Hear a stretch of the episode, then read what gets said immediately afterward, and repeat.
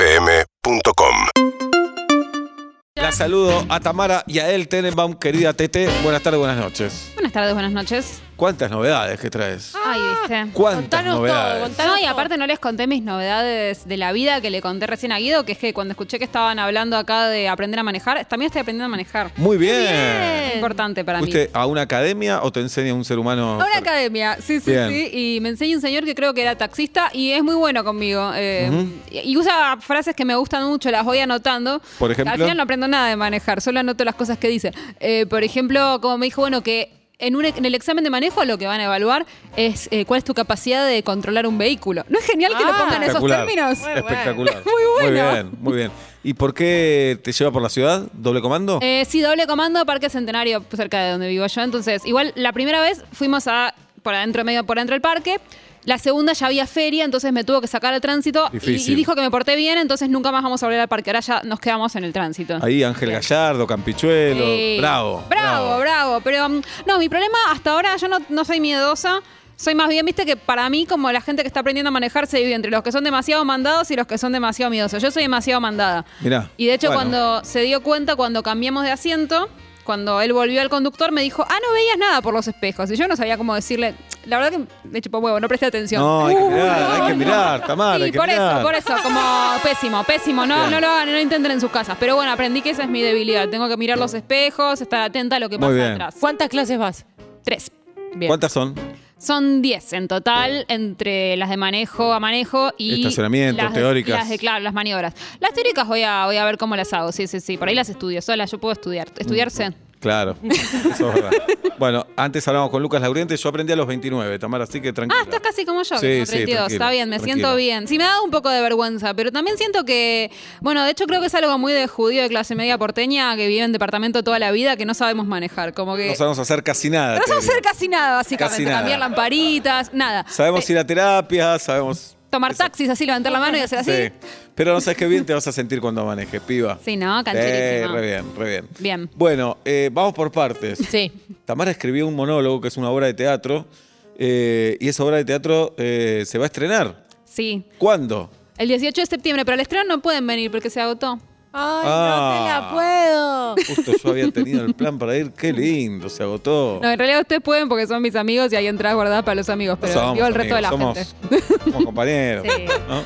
No Pará, exageren, no exageren. Vamos por partes. Sí. Eh, ¿Cómo se llama la obra? La obra se llama Una casa llena de agua. Violeta es un Violeta monólogo, así que es Urtizberea. la única actriz y protagonista y absolutamente todo. Y Andrea Bien. Garrote es la directora. Lo iban a hacer pre-pandemia, ¿no? Sí, lo íbamos a estrenar en septiembre de 2020. Pasaron cosas y lo vamos a estrenar en septiembre de 2021, que al final es mucho menos terrible de la demora de lo que yo hubiera pensado. Un año después. Se veía mucho peor. Se veía Bueno, mucho peor. Yo en algún momento, bueno, ¿se acuerdan? Las cosas se veían mucho más negras hace unos meses y una- yo pensé, bueno, ya está. Era terrible escribir una obra de teatro si no volvía a existir el teatro, ¿viste? Pensar que era la primera vez que yo escribía una, Claro. pero ahora va a volver el teatro y, mm, y, y estamos como con mejor capacidad, o sea, con más entradas. Y la verdad que no sé si fueron al teatro desde que empezó la pandemia, pero bueno, Sí, yo fui. vos fuiste. Es una linda sensación. Sí, y sabes que la gente no se saca el barbijo, digo, no, no hay bardo, ¿no? Sí. Así que. Muy bien. bueno. Una casa llena de agua de Tamara Tenenbaum con Violeta Urtiz Berea y dirigida por Andrea Garrote, gran directora. en Gran el Teatro actriz, San gran Martín, directora. Sábado 18 de septiembre. Sí, ese es el estreno. Vamos a estar sábados y domingos en septiembre y después viernes, sábados y domingos durante octubre. Ah, bien, es una apuesta fuerte. es una bien. apuesta, sí. No le, no le contes a Violeta que ya lo sabe, pero está, bueno, nerviosa, obviamente.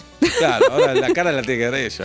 No, yo no puedo, o sea, como que cuando ella me dice que está nerviosa, yo digo, y obvio que estás nerviosa. Imagínate hacer un monólogo así como tenés que pasar por un montón de estados, de un montón de cosas, vos sola ahí en el escenario. Digo, Oh. Es muchísimo, Es ¿cómo no muchísimo, estar nerviosa? muchísimo. Pero bueno, lo También hace le muy como bien. la alienta. Sí, sí, claro. Y No, pero es- no, para mí peor es cuando estás nervioso y te dicen, ay, no es nada, ¿cómo no va a ser nada? es un montón, Es un es un montonazo. montón. Ponete nerviosa, lo escribí yo. Pero bien. Hacelo Eh, bien. Es importante, ¿cómo no Es estás muy crack nerviosa? Violeta, va a estar, va a estar Es la- bien. una gran actriz, Sí, la está sin rompiendo. duda. Yo ya, yo ya la que vi las pasadas puedo decir que no hay ninguna duda de que la va a romper. Ayer vino Mex, si te sirve el dato. Me sirve el dato, me sirve. Muy bien. Eh, después, se empezó a rodar la serie que escribió Tamara también. La, esca- la co-escribí con Erika Halvorsen, que Muy además bien. es la showrunner. Ajá. Showrunner es como la capa de todo. Claro, o sea, no hay nadie arriba de ella, los directores también responden a ella. No hay nadie, nadie. Nadie. Es Dios. Nadie. Nadie. Bueno. Ni siquiera Tamara Tenenbaum puede decir el destino de Tamara Tenenbaum mejor que Erika Halvorsen. Porque la serie está basada en tu libro El fin del amor, querer y Sí. coger en el siglo XX o XXI. 21. y sí. Qué Pero boludo yo, que soy. yo soy del 89, en Claro. el siglo XX yo no cogía. Claro.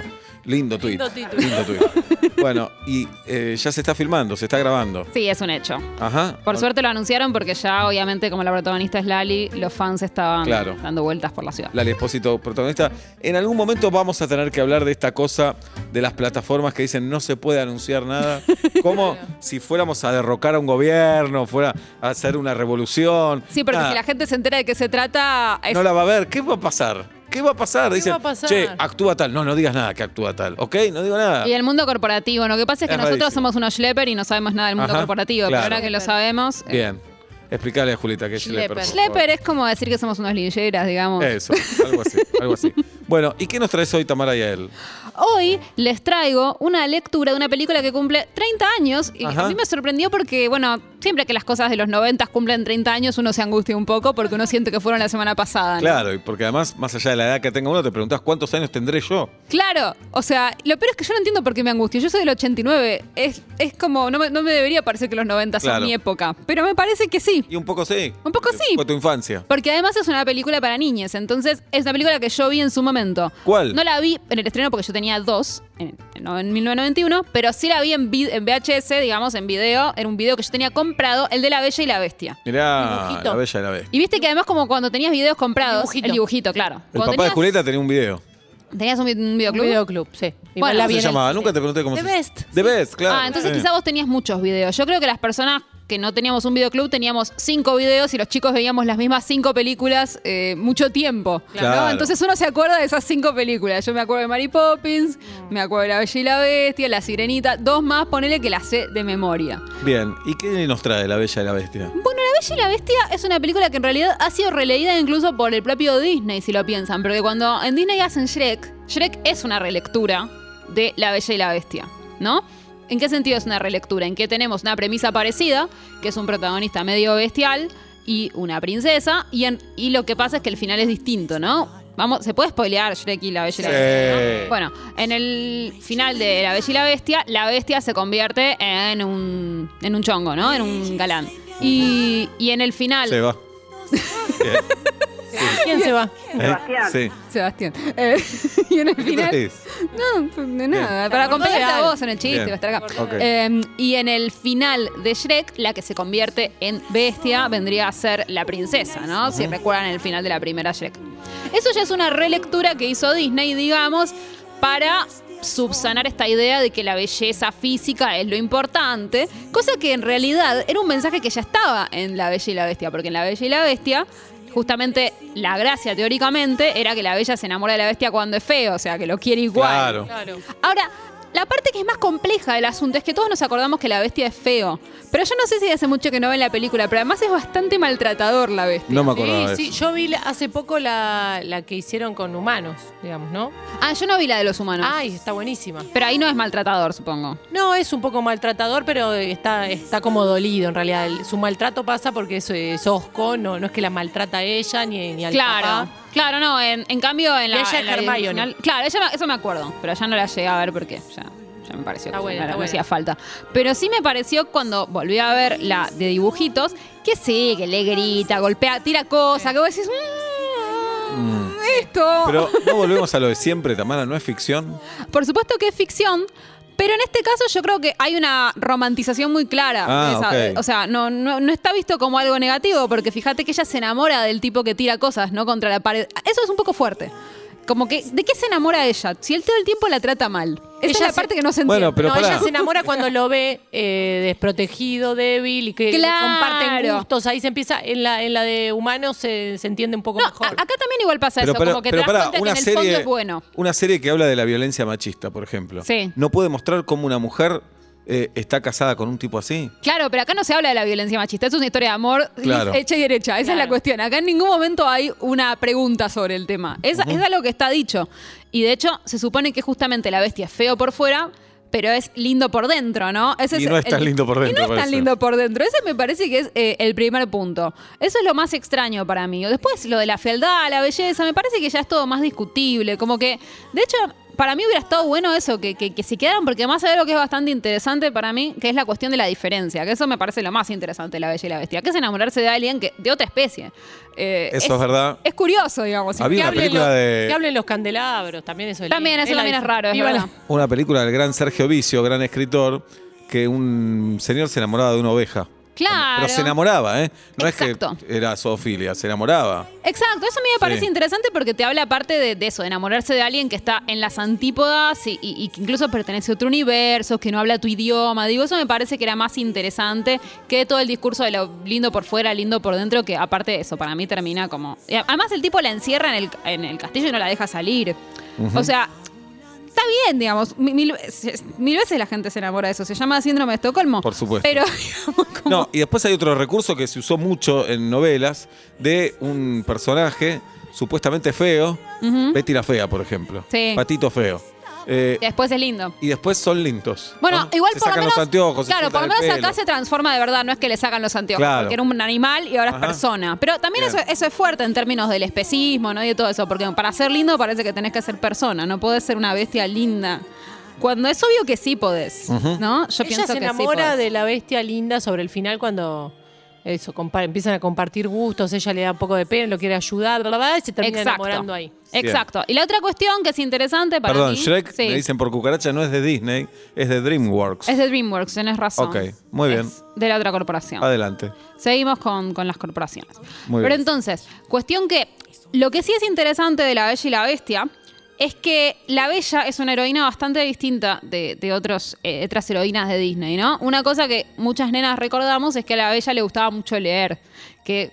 De hecho, lo que a la bella lo primero que la enamora de la bestia es que tiene una biblioteca muy grande. Eso a mí me parece bastante simpático porque no es algo que vimos en otras heroínas que en general no tienen la culpa, pero las han pintado como gente que no, no es muy viva. Se enamoran porque el príncipe es lindo. A mí me parece mucho más razonable. Aparte, la biblioteca es gigante, va, va- va hasta arriba de todo y como que el tipo la No, deja leer pero todo. perdón, acá también hay algo que los feos siempre tenemos que buscar otros recursos para enamorar. ¿Y sí? Entonces, mirá mi biblioteca. Mirá mi biblioteca. Dejabas libros en la mesa ratona para que te estás leyendo esto, sí. Y ahí hay un tema de conversación. Tiene lógica Exacto. también. Tiene lógica. Claro. Exactamente. Y también a mí me gustaba, no sé- no sé si recuerdan que hay una canción que canta La Bella donde todo el pueblo la quiere, como que ella es re buena con, con la gente del pueblo. Eso me parece interesante también, porque una cosa que pasa con los héroes y heroínas de Disney es que muchas veces aparecen como recortados de las comunidades. De hecho, no sé si se acuerdan, por ejemplo, Cenicienta habla solo con pajaritos, digo, no, Claro. no tiene amigas, no, no tiene una comunidad. Y en cambio Bella es una persona que es importante en su comunidad porque banca a su viejo, ayuda a un montón de gente, todos la quieren, va por ahí comp- haciendo las compras y todos la saludan. Eso me pareció bastante interesante porque además le da como toda una dimensión al hecho de que ella se enamore del tipo como del outsider, ¿no? Del tipo que vive en el castillo en la punta de la montaña y nadie lo quiere y todos le tienen miedo. Como que ella, que es una persona muy inserta en, en- en su colectivo, digamos, ve, ve en el outsider algo interesante. Y de hecho toma el lugar porque eh, la bestia, eh, digamos, secuestra o encierra a su papá. Exacto. Y ella dice, déjalo ir a él y encerrame a mí. Y el padre dice, no, no, no, Exacto. no. Y ella es como que, ella también es heroína de su padre, salvándolo de, de eso. Totalmente, ella es completamente la heroína de esa historia. Eh, de hecho, acá lo que tenemos también que es bastante interesante es eso, que el, el objeto de amor termina siendo él, es él el que se convierte en otra cosa, y el arco personal que seguimos es sobre todo el de ella. Eso también es relativamente raro, porque si piensan, por ejemplo, en la Bella Durmiente, la Bella Durmiente está ahí dormida y viene alguien y se enamora de ella que Claro. está dormida. Lo mismo le pasó a Blancanieves, digamos, heroínas dormidas hay muchísimas. Y esta es una heroína profundamente despierta. Eso me parece bastante interesante, así que, bueno, digamos que como siempre balanceamos, yo le mostraría, por supuesto, la Bella y la Bestia a cualquiera, porque todas las películas deben ser mostradas. supuesto. Y, y- y me parece que si uno la va a ver con una nena, por ejemplo, chiquita, me parece que está bueno charlarlo igual, porque creo que hay cosas que, que, digamos, por supuesto jamás hablamos de censurar o de criticar, pero sí que si la vas a hacer con una nena chiquita, le tenés que preguntar, por ejemplo, ¿qué te parece eso de que el tipo tire cosas, que esté tan enojado? Por- ¿Te parece bien que te parece bien? ¿Te copa? Y un nene también, porque Nene, pensamos es que a verdad. la nena le tenemos que preguntar, pero hay, Bien. hay que prestar más atención al- por ahí. Totalmente. La- las nenas nacen con, con una información que eh, eh, o vos hablas con una nena chiquita y ya tienen mucha más sabiduría de cosas que nosotras tuvimos que construir. Total. Pero en la infancia de los varones, para mí está el, el futuro de que estas cosas también se despierten. Totalmente. Y eso, como de mirarlas con ellos y preguntarles qué piensan. Por ahí no, no, no ir y criticarles directo lo que vieron, sino preguntarles qué opinan. Porque en general, aparte de ellos mismos, ya lo te van- les va a hacer Claro. ruido. ¿Qué interpretan? Bien. Así que bueno, ya que cumple 30 años, los invito a hacer el ejercicio de verla. Y si tienen niñas, obviamente tiene otro, otra diversión. Es Tamara y Ael Tenenbaum, señoras y señores, en vuelta y media, una casa llena de agua. Sí. Así se llama la obra de teatro que escribió, que protagoniza eh, es unipersonal Violeta Urtiz Berea desde el 18 de septiembre en el Teatro San Martín. ¿Las entradas dónde las compramos? Eh, en el tuentrada.com. Perfecto. Tamara, gracias por ser como sos. A ustedes. Urbana Play 104.3